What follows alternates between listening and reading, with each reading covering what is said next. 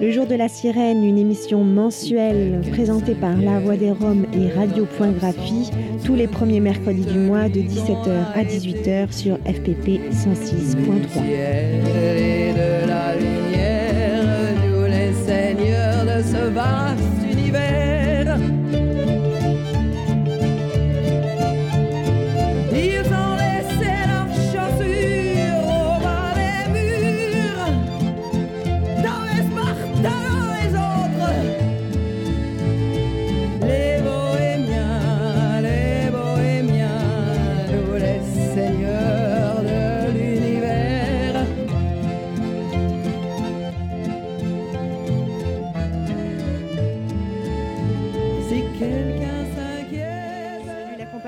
sommes le jour de la sirène du mois de juin avec euh, Saïmir, bonjour.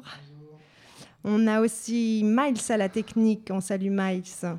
Et puis des invités, Corinna, bonjour. Bonjour. Et Clémence. Bonjour. Voilà, Corinna vit à Bobigny depuis en, dans, dans le 93 depuis 2007 et, et elle est actuellement sur le terrain du 165 rue de Paris à Bobigny, un terrain qui avait été aménagé par la mairie. Clémence, elle, est travailleuse sociale pour l'association Rue et Cité et accompagne les familles de ce terrain depuis deux ans. Aujourd'hui, le maire vient de rompre euh, le contrat, le maire UDI de Paoli, qui liait les habitants et les travailleurs sociaux euh, à ce terrain. Elles sont là pour nous raconter leur expérience, leur démarche, leur parcours et ce qu'il en est aujourd'hui. Avant de revenir sur cette histoire, quelques informations, suivies ensuite d'une interview de Anina Tiouchou lors de la fête de l'insurrection gitane qui avait lieu le 16 mai dernier à Saint-Denis, réalisée par euh, Céline de Radio Libertaire. Mais tout de suite, un peu de musique. Kiburi de Mala Rai Ditamamu kibori, kibori da kibori Taveles και μπακταλί, δεν βλα μπακταλί Δίτα μάμο κιμπορί, κιμπορί da κιμπορί Taveles και μπακταλί, δεν βλα μπακταλί Yo da de socorro, da de socorro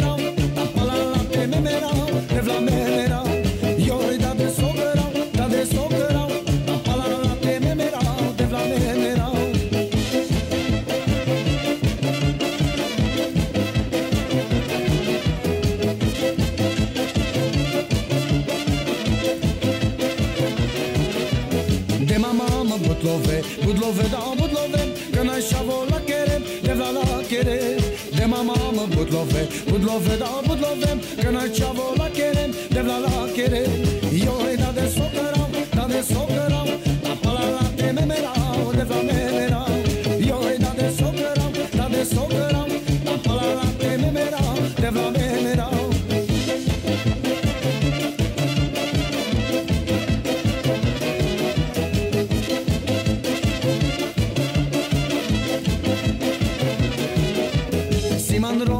sucar, prea sucar, da, prea sucar Sari lulughea, dai bar, lulughea, dai bar Simon Romney, prea sucar, prea sucar, da, prea sucar Sari lulughea, dai bar, lulughea, dai bar Eu îi da de socărau, da de socărau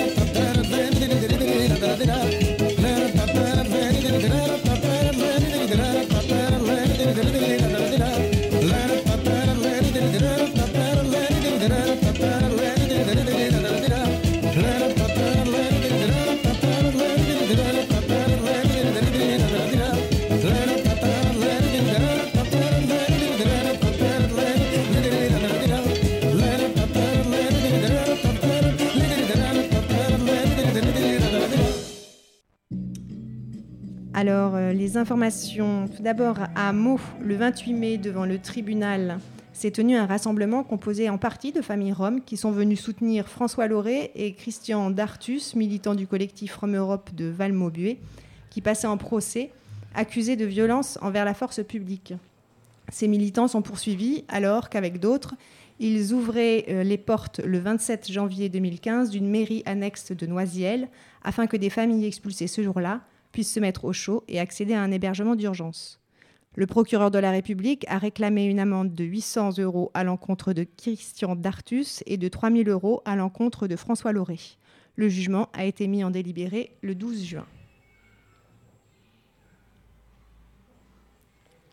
La Cour d'appel d'Aix-en-Provence dans les Bouches-du-Rhône a confirmé mardi dernier la condamnation du maire UMP de Roquebrune-sur-Argent dans le Var, Luc Jousse, à 10 000 euros d'amende et à une année d'inéligibilité pour provocation à la haine ou à la violence raciale. En effet, on se souvient qu'après un incendie survenu sur un terrain, le maire de Roquebrune-sur-Argent avait dit Ce qui est presque dommage, c'est qu'on ait appelé trop tôt les secours. La Cour d'appel d'Aix-en-Provence a confirmé la condamnation en première instance pour provocation à la haine raciale. Par ailleurs, un autre procès en avril l'avait déjà condamné à 5 ans d'inéligibilité pour détournement de fonds.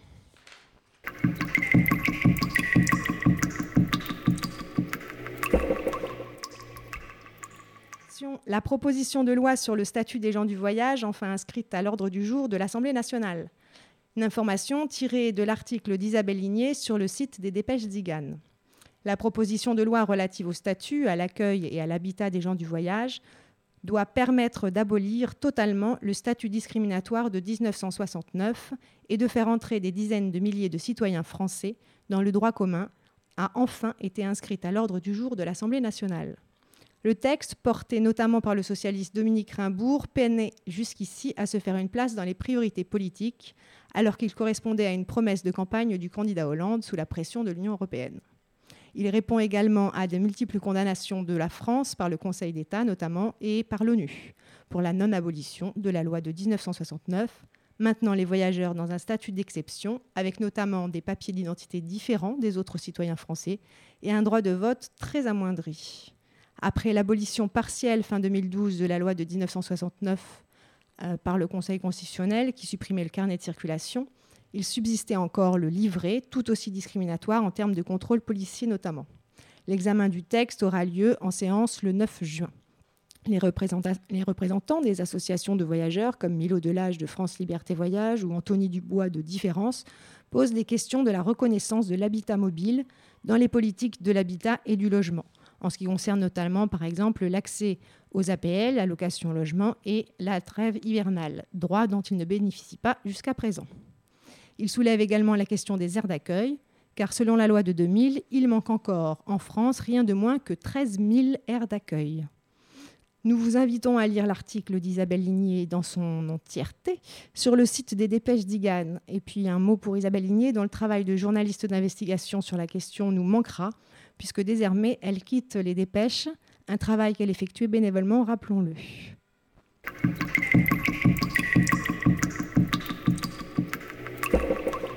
Les habitants du Dilengo à Ivry sont actuellement menacés d'expulsion. Ils passeront au tribunal d'instance à Ivry-sur-Seine le 23 juin à 13h30.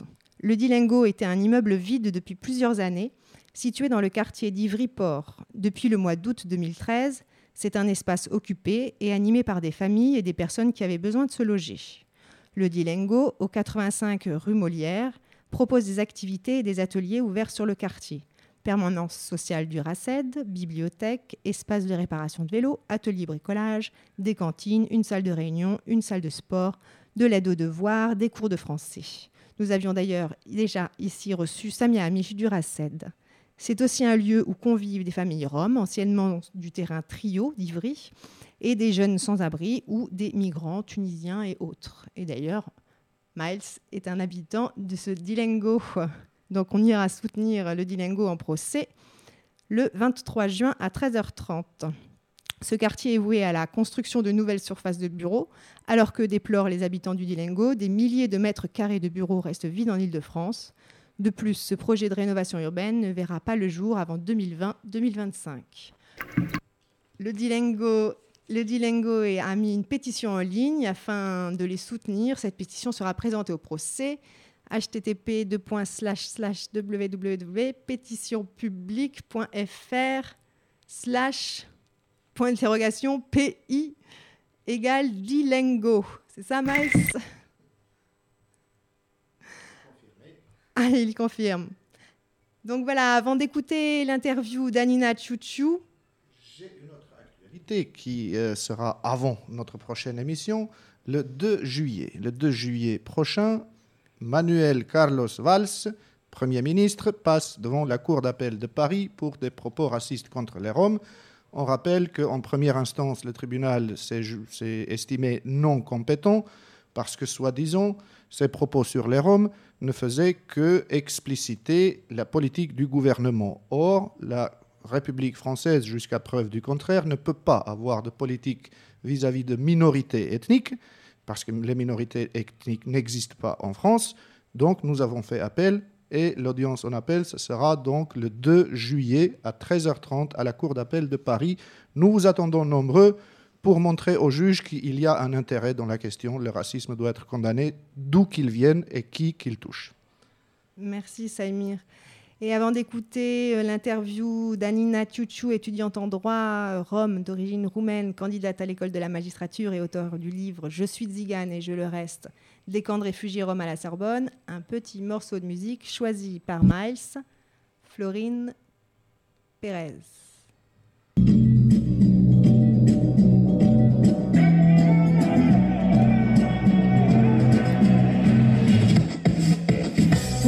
Les filles parties d'en bas. Pour tous ces gens qui croient en moi.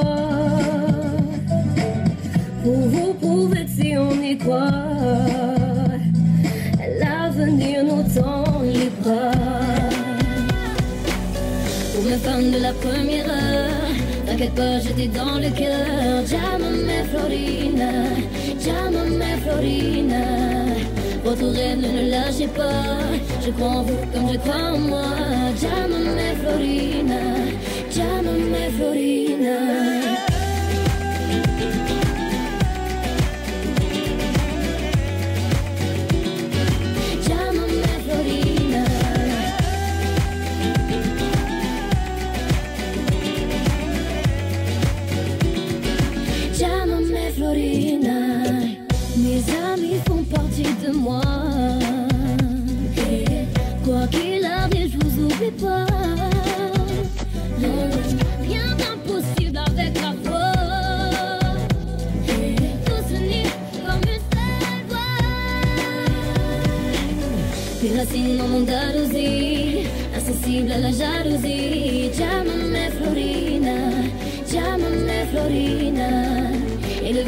Chaleur du nord, des corps de glace pour des cœurs en or. Llámame Florina, llámame Florina.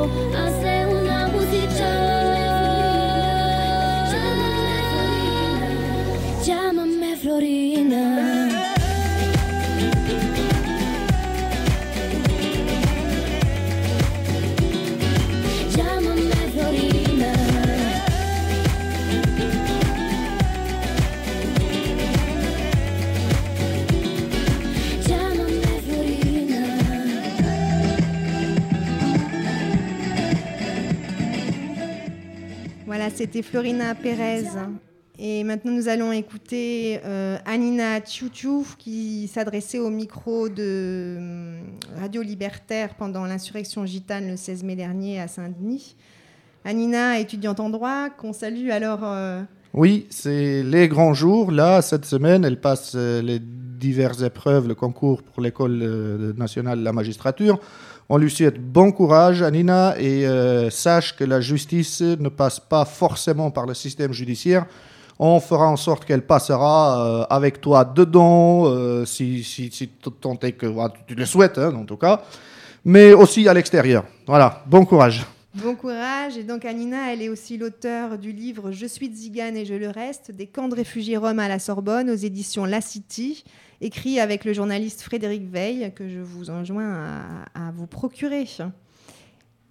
On l'écoute.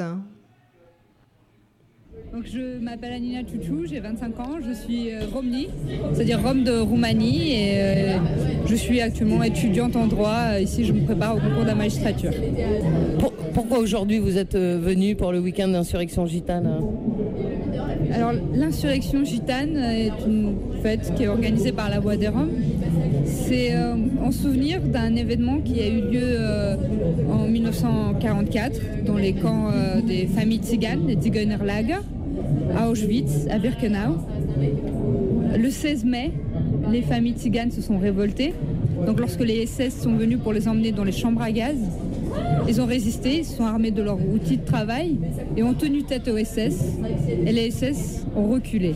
Donc c'est un événement, euh, c'est une révolte dont on ne parle pas, qui est très peu connue, mais qui mérite d'être euh, euh, soulignée, d'être commémorée, parce que c'est un événement très fort qui montre que dans les moments de plus forte oppression, de domination, il y a une résistance, il y a eu la résistance des personnes qui ont été dans ces camps, une résistance d'ailleurs organisée. Et c'est l'image que nous, on veut promouvoir, parce que l'oppression qu'il y a eu dans les camps, la domination, la violence, elle existe aujourd'hui encore dans nos sociétés, même si elle est sous une forme beaucoup moins violente, beaucoup plus diffuse. Elle est toujours là. Et ce que nous voulons réveiller, c'est cet, esprit de soulèvement et euh, seulement de se soulever, de tenir tête et de résister à l'oppression, à la domination et à l'injustice? Euh, alors comment on peut à la fois aller aux 10 ans du pire et, être ouvert à, euh, à une lutte féministe plus globale Euh, alors oui, j'ai participé euh, aux 10 ans du pire le 8 mai dernier avec Angela Davis. Et je tiens à dire que je ne suis pas un membre du Parti des indigènes de la République et que je ne partage pas toutes leurs opinions et euh, tout- toutes leurs positions, loin de là même. Et c'est d'ailleurs un parti que je ne connaissais pas avant cet événement. Donc voilà, je, l'avoue. Pour autant, il y a des choses avec lesquelles je suis d'accord et euh, l'enjeu du féminisme qui était le thème notamment de la soirée puisque Angela Davis était l'invitée d'honneur est un enjeu qui me touche énormément et qui, partage aussi. Et euh, vous parlez donc de- du communautarisme qu'ils mettent en avant. C'est- pas du tout euh, ce que nous cherchons et ce que je cherche à mettre en avant parce que je pense au contraire que le communautarisme est un réel danger. Un danger d'une part parce que dès qu'on essaye de faire des Roms une communauté à part justement, on veut les couper, on veut euh, les priver euh, de leur citoyenneté. Parce que si on, on veut faire que des Roms, donc des Roms universels, ce qui est une abstraction totalement fausse par rapport à la réalité, on leur dénie le droit d'être français, on leur dénie le droit d'être roumain, on leur dénie le droit d'être italien, et donc on les prive des droits que, que comporte la citoyenneté, de la protection que comporte la citoyenneté. Et on fait d'eux des apatrides, et on fait d'eux des personnes euh, en faiblesse, et on peut dès lors se permettre une violence contre eux, parce qu'ils ne sont plus protégés par aucune législation. C'est pour ça aussi d'ailleurs que la législation européenne, qui se dit donc supranationale, est très importante, et s'il y a une population européenne par excellence, c'est bien les Roms. Donc euh, non, je ne suis pas du tout pour cet esprit de communautarisation, parce que euh, je- moi je pense que le plus important, c'est d'être euh, d'être une personne qui vit dans une société intégrée avec les mêmes droits que les autres personnes qui vivent dans la société, euh, avec la même dignité que les autres, euh, avoir la liberté euh, d'échanger avec les autres, de travailler. voilà, de, pouvoir aller à l'école, de pouvoir ne, ne pas se faire contrôler systématiquement par la police, de tout simplement, voilà, d'avoir une vie digne dans une société et des échanges avec tous les autres sans être enfermé dans une communauté. La violence que subissent les minorités racisées aujourd'hui en France, se reflète, euh, a pour conséquence de se refléter dans les rapports euh, domestiques, C'est-à-dire que ça va créer automatiquement une domination sur les femmes. Parce que les femmes sont évidemment les êtres faibles, sont les marginaux des marginaux, sont c'est, les seuls, les plus faibles donc dans ces minorités. Et c'est sur elles que les hommes vont essayer de garder une certaine autorité, de garder la tête haute, parce qu'en dehors de, leur communauté, ils sont avis, violentés, rejetés et humiliés. Et euh, mais c'est pas une fatalité, c'est ça que je veux dire, c'est pour ça qu'on parle, c'est pour ça qu'on est réunis aujourd'hui, qu'on combat. C'est c'est pas une, une fatalité, parce que mon parcours le montre, on peut très bien s'en sortir même si on, fait partie d'une minorité. Si on a l'amour, et je pense que c'est l'amour le seul véritable remède, l'amour de ses parents, le, courage, le soutien, et euh, on peut réussir à s'en sortir. Et euh, ma grand-mère qui, elle, a vécu sous, cette loi patriarcale, totalement, elle l'a assimilée. Elle m'encourage aujourd'hui à faire des études. Elle est très heureuse pour moi et elle m'encourage à aller jusqu'au bout. Donc je, veux dire voilà que c'est pas une fatalité. Et à partir du moment où on prend conscience que qu'une autre réalité est possible, que on peut euh, s'en sortir, qu'on peut ne pas être euh, sous la domination, sous l'oppression, et ben c'est les portes sont ouvertes, tout simplement. Voilà. Parce qu'on on est quand même pas mal le, sexe fort. hein. Je pense à toutes ces femmes euh, monoparentales qui élèvent leurs enfants seules, qui vont au travail, euh, des fois qui tiennent toute la famille, des fois c'est elles-mêmes qui ont le, seul euh, salaire, celle qui l'apporte, avec un, mari qui peut être au chômage ou un mari qui est pas là. Donc on dit euh, sexe faible, sexe faible. mais vous, vous avez fait des... Pourquoi ce choix d'études de droit? Pour changer quelque chose à l'intérieur? Alors euh, oui, vous, parliez du, sexe fort, oui, je suis entièrement d'accord avec vous et je, sais que les, femmes ont déjà, même dans les minorités, un rôle très important parce qu'elles sont, comme je disais, le pilier de- des familles. Je sais que ma mère est une femme incroyablement courageuse, forte, qui a eu le courage d'affronter toutes ces épreuves, parce que l'immigration, c'est c'est une épreuve, c'est euh, une survie. On a essayé de survivre dans un bidonville. Et elle a eu le courage de le faire et a soutenu mon père, et nous a soutenus et nous a encouragés. Donc je sais que les femmes sont tout à fait capables euh, de faire des, des miracles, tout simplement. Et je sais que ça viendra d'elles. Les- L'émancipation, elles sont l'étincelle euh, nécessaire à un mouvement d'éma- d'émancipation vers une justice sociale. Euh, et elles le font déjà, de toute façon. Donc c'est l'avenir. Est-ce qu'on a des chiffres sur, euh, sur le nombre de, camps, sur, euh, sur le nombre d'enfants qui ne sont pas scolarisés ou à qui on ne propose pas une façon de les scolariser en respectant leur mode de vie Est-ce qu'on a des chiffres? Alors, j'ai pas de chiffres parce que euh, j'ai tendance. je refuse le fait qu'on ait tendance toujours à limiter les personnes aux chiffres. Aujourd'hui, voilà, on parle de. c'est pareil quand on parle des migrants qui, arrivent ici, on parle de euh, dizaines de milliers de personnes qui sont mortes. Déjà, le fait qu'une seule personne meurt en arrivant en France ou le fait qu'une seule personne vit dans un bidonville c'est déjà, c'est déjà insupportable. Euh, le chiffre que j'ai, c'est qu'il y a aujourd'hui en France à peu près 17 000 Roms qui vivent en bidonville, les Roms visibles. Alors qu'il y a en, ré- en réalité presque un demi-million de Roms en France qui euh, vivent dans des conditions euh, tout à fait euh, normales, pour dire ainsi. Et dont on ne parle pas, bien sûr. Je sais aussi qu'il y a des centaines d'enfants en Ile-de-France qui ne sont pas scolarisés parce qu'on leur refuse la scolarisation. Parce que les mères refusent de scolariser les enfants parce qu'ils refusent de voir les familles s'installer dans leur communauté. Parce que ça devient un instrument politique. Si un maire accepte la scolarisation et travaille en faveur euh, d'une, euh, d'un meilleur accueil des, euh, familles roms euh, dans la communauté, donc euh, en, leur donnant, accès à des logements ou à des emplois, il sera sans doute pas réélu. Donc ça devient vraiment un instrument politique. Et beaucoup d'enfants se voient privés du droit fondamental de scolarisation. Et les seuls remèdes qui, qui existent à ça, c'est qu'il y a des camions écoles, mais qui sont malheureusement en nombre très insuffisant. En plus, c'est des initiatives d'écoles privées. Et les moyens sont sont très très faibles. Et, euh, mais, mais ils font un travail extraordinaire, même si c'est seulement deux fois par semaine.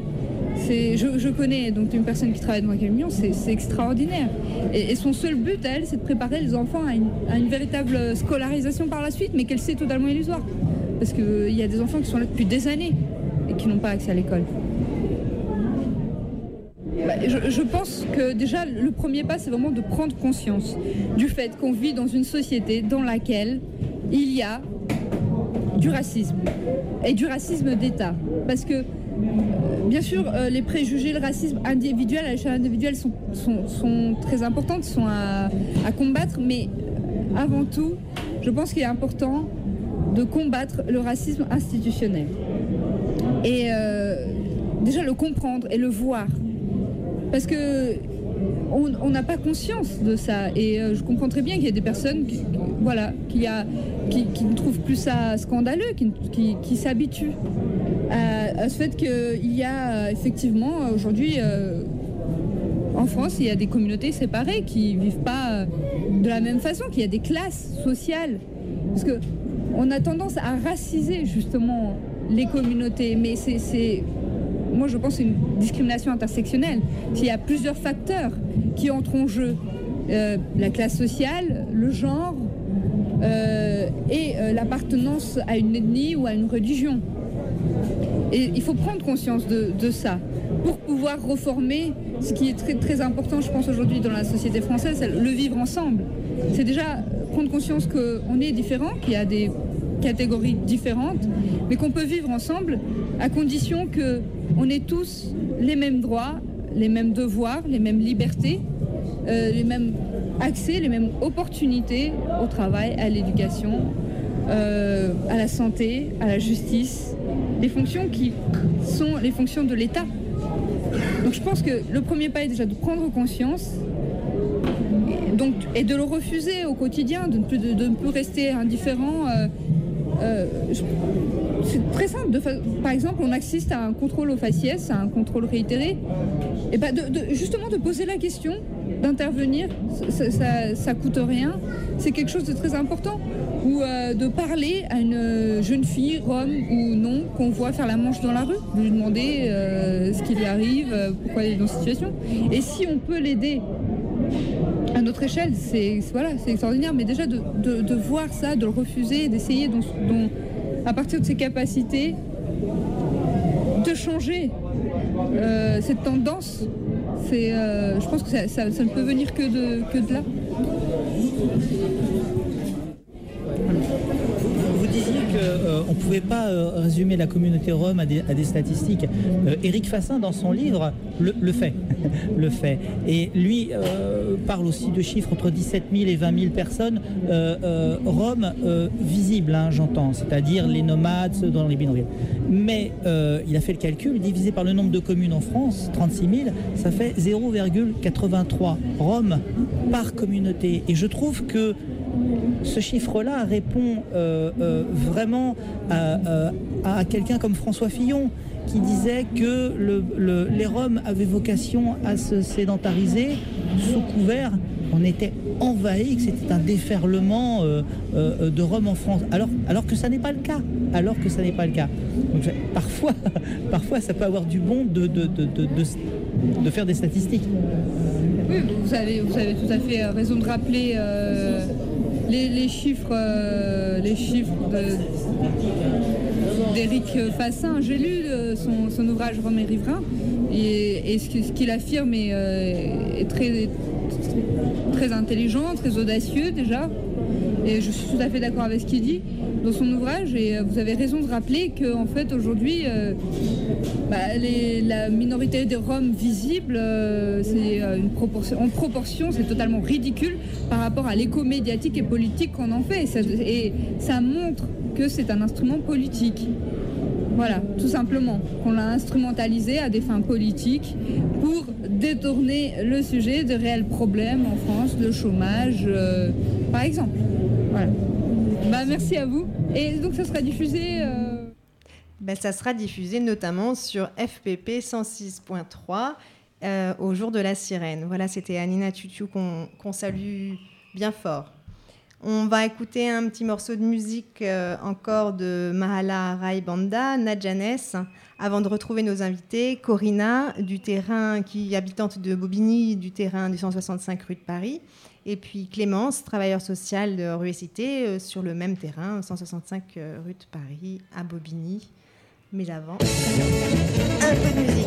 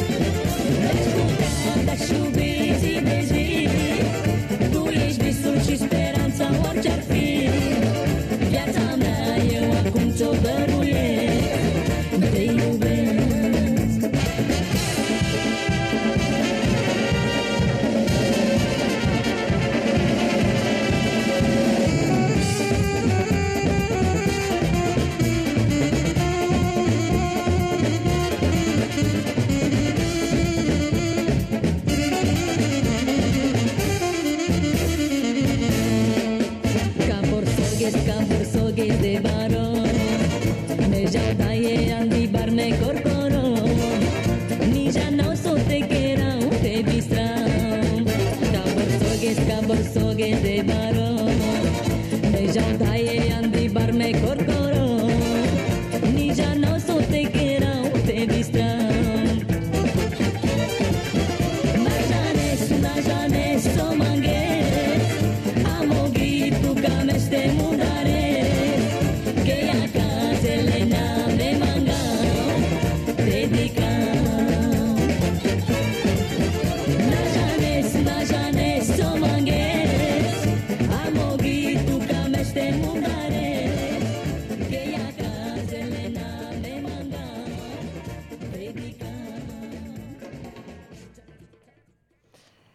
Merci Miles. C'était donc Mahalava Raibanda Nadjanes. Alors bonjour Corinna. Bonjour. Est-ce que tu donc tu es habitante euh, de Bobigny depuis bien longtemps maintenant et tu vis au 165 rue de Paris. Tu Oh peux, oui, c'est vrai, c'est ça. tu peux te présenter? Bah oui, je suis Corinne Novak, je suis depuis 2007 en France. Au 7 ans, j'ai j'ai resté en 93. euh, J'ai habité pour beaucoup de places en France, c'est ça. Donc, euh, depuis octobre 2012, on est arrivé, on est arrivé sur ce terrain à 165 rue de Paris. Et donc euh, là, on a fait, on a fait tout ce qu'on n'a pas fait sur les hauts terrains qu'on a habités. Tu peux raconter un peu les autres terrains, comment ça se passait? Bah oui, on a habité, on a habité à, à Libération un peu. On a habité à la gare de Bobigny aussi un peu. Euh, On a habité à Courneuve. euh, donc on- un peu partout. On a habité pas longtemps, mais jusqu'à quand on est arrivé à Libération. Là, on a habité un an et après on est venu sur 165 rue de Paris. Quand tu dis vous avez habité pas longtemps, c'est parce que vous étiez, vous êtes, tu peux expliquer pourquoi Comment ça Bah oui, parce qu'on a, on a été viré, on a- on a- on n'est pas laissé euh, habiter longtemps par là. La police, La vous police, a- oui, la police. vous expulsez et vous allez Exactement. C'est ça. Et donc après, euh, comment ça s'est passé? Comment vous êtes arrivé sur ce terrain qui a été euh, installé par la mairie de Bobigny de l'époque? Bah, comme j'ai dit, on a été tout le temps virés. On a fait tout, tout, le- tout le monde, tous les gens qui ont habité ensemble, on a fait un meeting à la mairie. Madame la maire, euh, il nous a donné une chance. Ils, a- ils ont dit qu'on va, on va habiter à Libération dans à peu près un an, jusqu'à quand il va préparer un terrain pour nous. On a, on a resté là un an et après on est venu ici sur le 165 rue de Paris. Et là, on a des travailleurs sociaux, on a tout ce qu'on n'a pas avait avant sur les autres euh, terrains qu'on habitait. Donc, euh, donc à chaque fois, c'était des terrains, hein, quand même, pour préciser. Bah oui, il était terrain, oui. Ouais.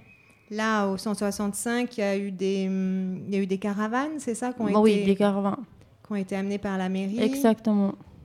Ils ont mis. Ils ont mis de l'électricité, de l'eau, de toilettes, euh, sanitaires, tout. Oui, machine à laver, tout. Ah, donc c'est un terrain qui a été aménagé, qui ne fait pas partie du tout du dispositif euh, des mousses d'ailleurs. C'était un terrain qui était aménagé uniquement par la mairie. Par la mairie, oui. Euh, avec des contrats de six mois, si j'ai bien compris. C'était des terrains, euh, des conventions qui étaient renouvelées tous les six mois, qui incluaient donc la mairie, une association qui s'occupait du suivi social des familles avec trois volets, euh, donc insertion socio-professionnelle, scolarisation et accès aux droits. Et une autre association qui avait un salarié qui s'occupait de l'accompagnement vers et dans le logement. Donc il y avait en tout, euh, il y a eu, selon les périodes, entre deux et quatre travailleurs sociaux qui étaient présents sur le terrain.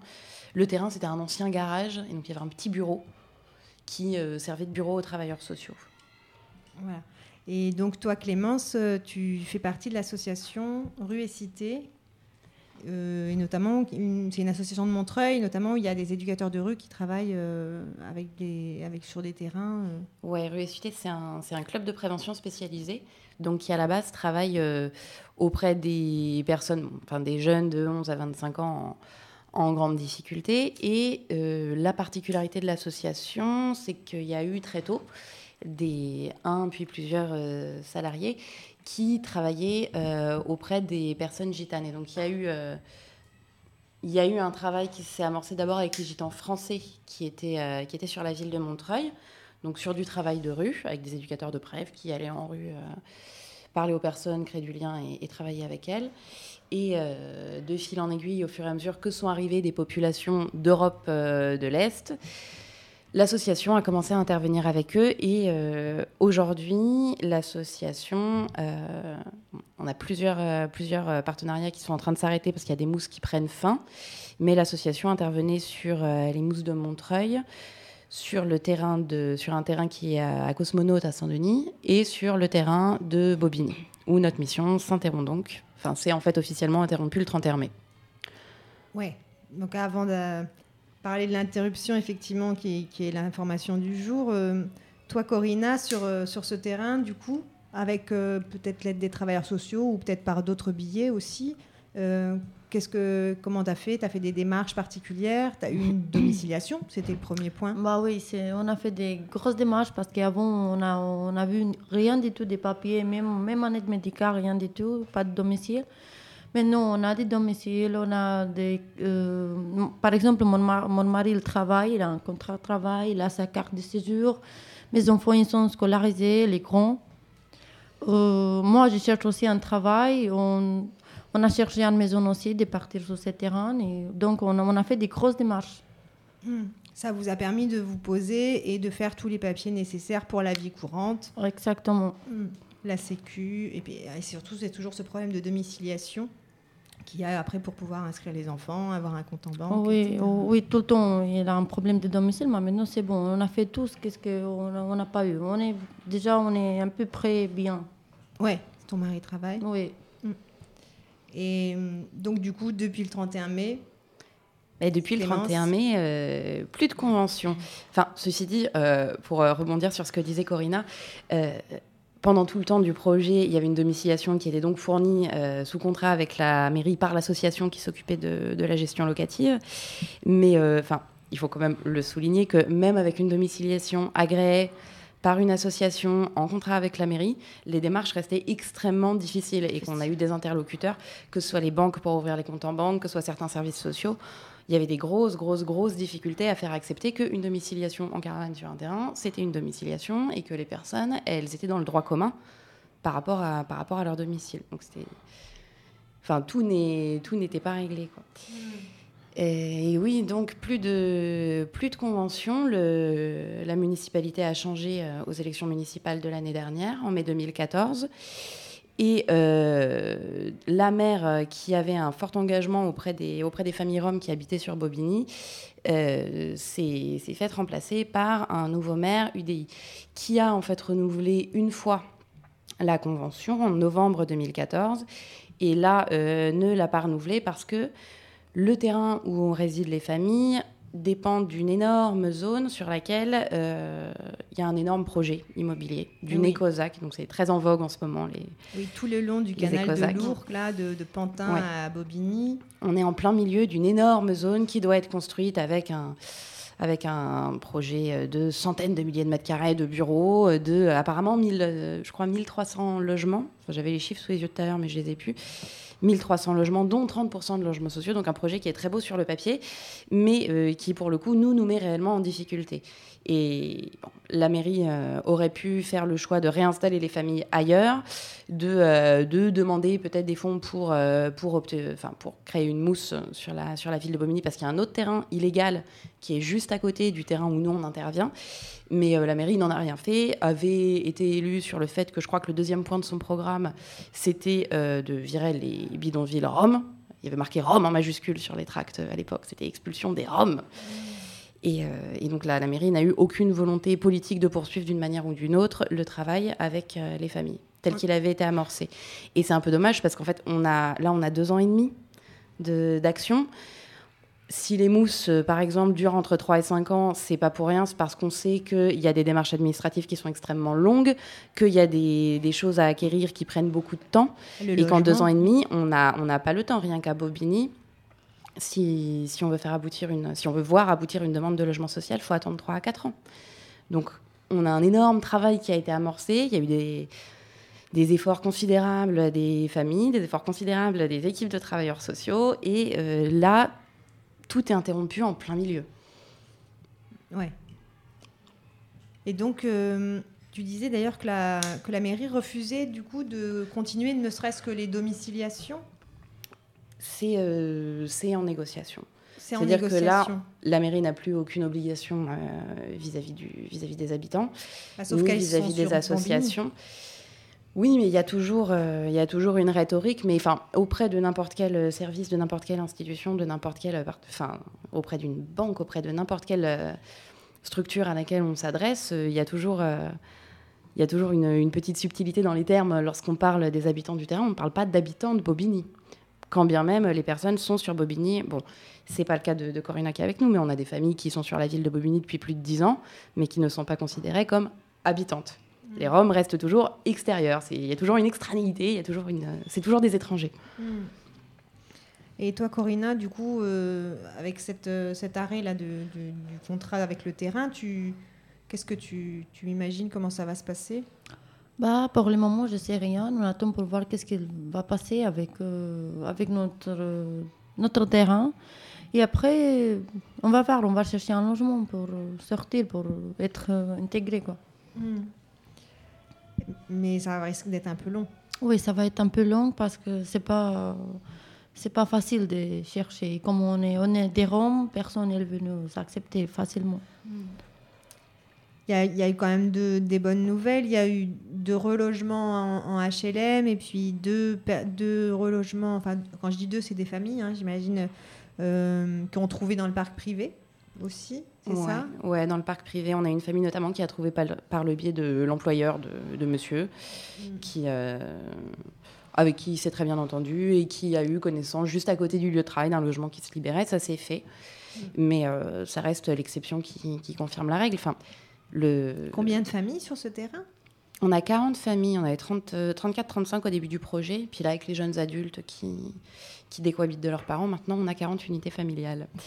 Et donc, euh, bah voilà, deux propositions de, de relogement pour euh, 40 familles. Mhm. et, euh, et voilà, les deux. On en a d'autres qui. Enfin, on en a une qui a trouvé dans le, dans le parc privé, mais c'est plutôt l'excep- l'exception qui confirme la règle. Et euh, combien il y a, y a beaucoup d'enfants, j'imagine, qui sont à l'école. Bah, nous, tous les enfants en âge d'être euh, d'être scolarisés sont scolarisés. On parle plus de scolarisation, on parle de scolarité, avec, euh, avec des enjeux spécifiques, euh, parfois un travail de médiation, mais globalement, en plus, ça se passe très très bien dans les écoles. On a la chance à Bobigny d'avoir une école pédagogie freinée qui est, euh, qui est euh, extrêmement à l'écoute et extrêmement présente euh, aux côtés des enfants et des parents. Oui, on avait, on avait reçu ici Véronique Decker de Oui, de la directrice hein, de ouais. l'école, ouais, de Marie Curie à Bobigny. Donc, on- enfin, au, niveau de, au niveau de la scolarité des enfants, tout va bien. Et c'est une de nos inquiétudes aussi, c'est que euh, le terrain étant expulsé, on ne sait pas dans quelles conditions les enfants vont pouvoir faire leur rentrée. Et euh, surtout, euh, s'il y en a qui trouvent de l'hébergement ou du logement ailleurs, ça veut dire, euh, ça veut dire pour les enfants quitter l'école, ça veut dire recommencer à zéro le travail d'inscription auprès de la mairie, ça veut dire recommencer des démarches longues. Bon, on est, on est relativement confiant par rapport, à, par rapport aux familles. Du côté des familles, on n'a pas, on n'a pas d'inquiétude. On a plus une inquiétude du, du fait que, euh, les réseaux qu'on avait créés et que les, grosses démarches qu'on avait accomplies, il va falloir tout recommencer depuis le début avec des gens qui ne connaissent pas les situations, qui euh, n'ont pas forcément un a priori très positif, euh, mais plutôt l'inverse sur les familles. On va voir ce que ça donne. Et, nous, on sera plus là pour le voir d'ailleurs. Oui, donc parce que vous, aujourd'hui, vous, vous, les associations, donc euh, Rue et Cité et Cité Myriam, vous étiez, euh, vous étiez euh, attachés à la mairie. En fait, c'est eux qui vous rémunéraient, j'imagine, enfin, ou qui rémunéraient vos associations. Ouais. Et donc, votre contrat s'arrête. Toi, j'ai cru comprendre que tu avais réussi à poursuivre euh, un petit peu ton, ton contrat de travail sur cet endroit-là, parce que le terrain, il est soi-disant expulsable au 31 mai, mais le maire a dit qu'il laissait quand même l'eau et l'électricité pour euh, au moins l'été, c'est ça? On- ouais. Enfin, c'est ce qu'il a dit, donc disons-le. Il on a- il l'a pas écrit, mais disons que vous, il vous l'a dit. Oui, on a une confirmation orale que l'eau et l'électricité ne seraient pas coupées. Après, la date euh, vraiment à partir de laquelle on est expulsable, c'est le 23 juin. D'accord. Donc, euh, donc dans, dans trois semaines. Le, moi, je reste, euh, je reste encore jusqu'à août. Et après, on est en quête de relais associatifs, euh, bénévoles, militants, euh, de toutes sortes pour les familles. Oui, parce que toutes ces familles qui sont à Bobigny depuis longtemps, euh, on pourrait penser aujourd'hui qu'elles peuvent aller voir une assistante sociale de Bobigny ou qu'elle est justement des relais euh, classiques, on va dire. Ouais, des relais, des relais classiques, mais peut-être que euh, peut-être que c'est pas évident, peut-être que les CCAS sont surchargés. Euh, on sait pour euh, pour la domiciliation, euh, par exemple, qu'il y a énormément de communes qui ne domicilient pas. Bobigny en fait partie. Le CCAS de Bobigny ne fournit pas de domiciliation administrative. Bon, alors que normalement c'est une obligation légale, mais c'est malheureusement pas la seule ville à à faire ça et c'est pas du tout spécifique aux, aux Roms ou aux habitants de terrain ou de bidonville il y a, il y a toute une difficulté par, rapport au, par rapport au relais. Oui, le, comment dire, c'est assez sombre hein, la, situation. Euh, Mais euh, est-ce que tu vois, est-ce que vous voyez euh, des perspectives qui peuvent s'ouvrir, quelque chose qui peut changer et s'arranger dans l'avenir? Enfin, dans l'avenir, dans l'avenir urgent, là, on parle. Bah, ce qui nous donne bon espoir, c'est que les familles sont armées maintenant, qu'il y a des droits qui, qu'il y a des droits qui sont ouverts quand même. Enfin, quand les familles sont armées, je, je vois la collègue qui ouvre des grands yeux. Ah bon? Eh oui, vous ne le saviez pas. Non, mais les, les familles sont, euh, sont plus armées qu'elles ne l'étaient au, au niveau administratif euh, lorsqu'elles sont rentrées sur le terrain. On a des familles qui ont des dossiers solides, qui ont déclaré leurs impôts, qui ont euh, déclaré leurs activités lorsqu'elles avaient une activité du type euh, ferraille, etc., qui ont des contrats de travail, qui ont ouvert des droits santé, qui ont ouvert des droits sociaux auprès de la CAF. Donc on a des, on a des familles qui même se sont considérablement autonomisées, qui maintenant font leur... euh, font leurs démarches administratives de plus en plus. Mais, mais c'est inégal. C'est inégal. Et autant on a des familles qui, qui peuvent s'acquitter toutes seules de toutes leurs démarches, autant on a euh, des familles où c'est des personnes âgées, où c'est des personnes en situation de fragilité au niveau de la santé, au niveau d'énormément d'autres euh, problématiques. Et c'est pour elles qu'on s'inquiète. C'est pour elles qu'on s'inquiète le plus. Et donc, même s'il y a une solidarité aujourd'hui sur le terrain, qu'il y, a- y a des ressources en interne au terrain et que les familles, finalement, euh, se cèdent elles-mêmes, c'est un peu toi, le ciel t'aidera, et les familles savent très bien s'aider elles-mêmes, euh, on pense que ça suffira pas.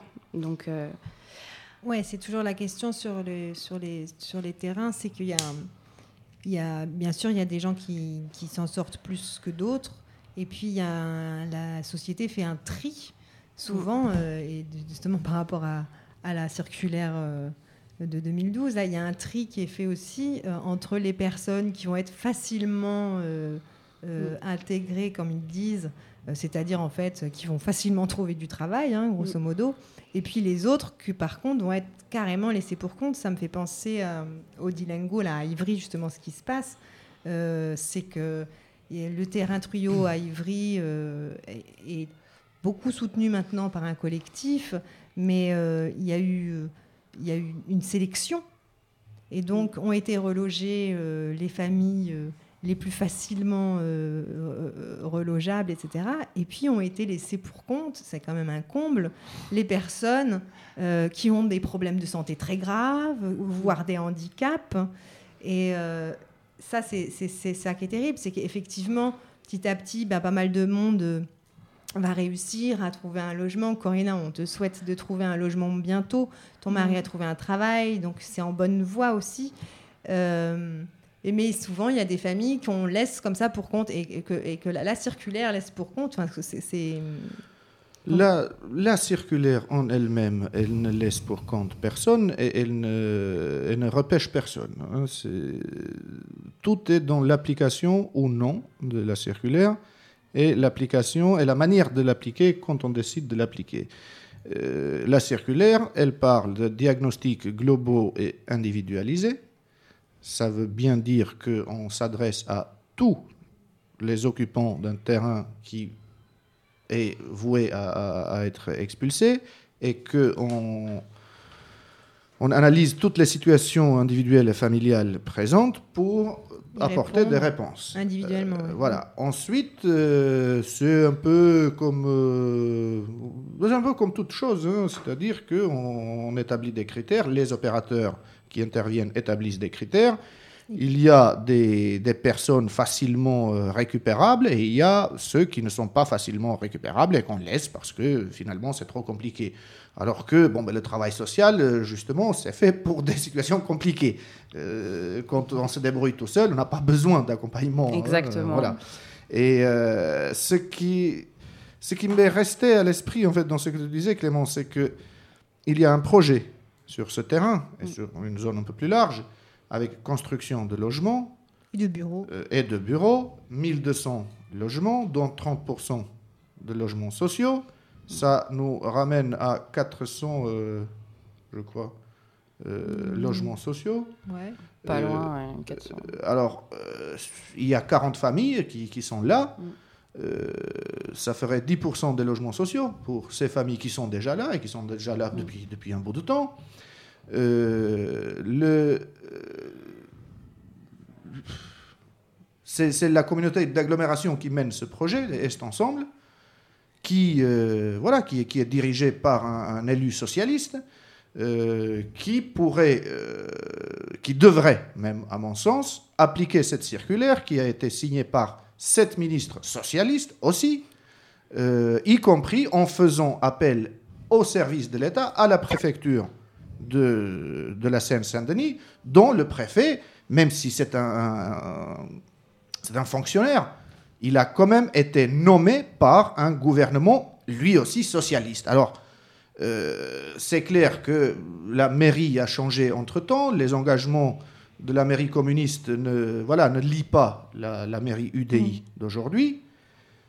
La mairie a quand même donné deux appartements. Bon, voilà, ça vaut ce que ça vaut. Sur 40, ça fait pas beaucoup, mais ça fait deux. Euh, sur les 400 logements à construire, les logements sociaux à construire, pourquoi le maître d'œuvre, la, la communauté d'agglomération, pourquoi elle ne réfléchit pas à ces familles qui sont déjà là et qui doivent être relogées tout bêtement? Voilà. Donc, euh, À, à Ivry, là, il y a la, la nouvelle du jour, c'est que pour des personnes donc, qui ont été rejetées euh, de, de- de- de cette euh, insertion, euh, un squat a été ouvert oui, pour des personnes en grand handicap. Et donc, c'est d'ailleurs aujourd'hui le jour officiel d'ouverture de, ce squat à Ivry, ce qui n'est pas une solution euh, pérenne, mais qui, voilà, là, pour le coup, va mettre à l'abri des personnes qui ont été euh, exclues euh, de... Je sais pas comment dire, à chaque fois on dit insertion, ça m'énerve. du dispositif. Du tri sélectif, Du du, tri, tri, sélectif voilà. des opérateurs de l'État. Mm. Voilà, ça, c'est- Voilà. c'est plus ça qu'autre chose. Et c'est un exemple d'ailleurs parce que finalement, il y a des gens qu'on appelle des responsables. Responsables, c'est lié au verbe répondre. Ils doivent répondre, ils doivent répondre présent dans ces situations où finalement ils les créent eux-mêmes les difficultés. C'est le projet de Est Ensemble qui euh, est à l'origine de cette évacuation à venir.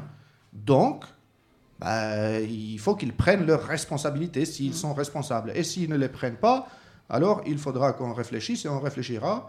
Euh, on réfléchira parce que à la Voie de Rome, on a quand même quelques ressources. Euh, et s'il faut faire à Bobigny euh, ce qui a été fait à Ivry, ben on le fera. C'est-à-dire ouvrir un SWAT, et puis voilà. Et après, ce qu'il faut, c'est c'est voir la position des familles aussi. Enfin, le problème, c'est que là, on est dans une phase de reconfiguration où la plupart des familles n'ont pas encore de position. Est-ce qu'elles vont essayer de partir sur un autre terrain? Est-ce qu'elles vont essayer de rester sur Bobigny ou de quitter la ville? Rester dans, la communauté d'Aglo ou la quitter? On ne sait pas. Mais nous, enfin, nous, ce qu'on aimerait, c'est voir les familles s'emparer de la situation et, là, moi, en tant que travailleuse sociale, c'est sûr que je suis, que je suis sur une position qui n'est pas, est pas forcément évidente parce que je. Enfin, on va pas faire de substitutisme euh, par rapport à elle. En même temps, euh, personne ne leur amène connaissance des mécanismes de ce qui se trame. Personne n'est au courant. Nous-mêmes, on n'est pas forcément au courant de ce qui se trame à la communauté d'agglo à notre échelle. Et il y a une espèce de déconnexion complète, mais enfin, c'est pas du tout spécifique euh, à ce dont on parle aujourd'hui, mais il y, a- il y a un vrai problème de, de méconnaissance de ce qui se passe sur ce, Ouais, sur ce projet. La vie est une école et là, on a des choses à apprendre ensemble, à Mm. de, de- inventer de nouvelles manières de, de résoudre des problèmes. Bah, merci euh, à Corinna d'être venue et à toi Clémence aussi. On va se terminer. J'ai quelques dates à donner pour l'agenda. On se tient au courant sur ce qui va se passer sur le terrain. Oui. On reste en contact, donc, comme dit Saïmir. Je voulais vous dire que ce soir, il y a un concert euh, de jazz manouche aux petits joueurs avec euh, Adrien Moignard et Mathieu Châtelain à la guitare, Jérémy Arangéry à la contrebasse et Christophe Cravero au violon. Donc c'est aux Petits Joueurs 59 rue de Mouzaïa dans le 19e, métro Pré Saint-Gervais ou place des Fêtes. Le 6 juin, il y a aussi un rendez-vous place de la Bastille. On peut mettre un peu de musique sur la fin de l'agenda, Miles. Un rendez-vous place de la Bastille à 14h le 6 juin, c'est deux ans après la mort de Clément Méric, tué par des militants d'extrême droite. Groupuscule de la troisième voie le 5 juin 2013. Ensuite, le jeudi 11, à la médiathèque Mathéo Maximoff, à partir de 19h, il y aura un concert de Balk Ensemble à l'occasion de la sortie de la dernière revue des études Zigan sur la musique. La médiathèque Mathéo Maximoff se trouve au 59 rue de l'Ourcq dans le 19e. Enfin, le samedi 13 juin, à partir de 19h à Montreuil, il y aura des repas et des projections en plein air sur la place de la Fraternité, organisées en soutien au collectif des Barras. Les Barras, c'est des jeunes Maliens qui sont 72 rue Al-Azhar à Bagnolet, dans un squat. Il y aura donc des dessins animés pour les petits et les grands et un documentaire de Grégory Lassalle, L'Aventure, euh, qui raconte euh, la traversée de trois jeunes Ivoiriens qui sont obligés de rester en Grèce, le pays où ils sont arrivés en Europe. Et enfin, on avait une dernière info que Clémence nous rappelait tout à l'heure. Le 27 juin, de 9h à 17h30, à l'université Paris 8 de Saint-Denis, un tribunal d'opinion s'est constitué pour dénoncer les violations des droits aux Roms, ou considérés comme tels, et vivant dans les squats ou les bidonvilles. Donc c'est à l'université Paris 8, bâtiment D, amphi D001, à l'initiative de plusieurs associations et syndicats, dont le syndicat de la magistrature. Vous pouvez en savoir plus sur le site du GISTI. Voilà, vous pouvez retrouver cette émission sur le site de La Voix des Roms et le site de radio-graphie.net et en podcast sur l'audioblog Radiographie. On vous salue tous. Bye bye. À bientôt et bon courage à tous les habitants des places.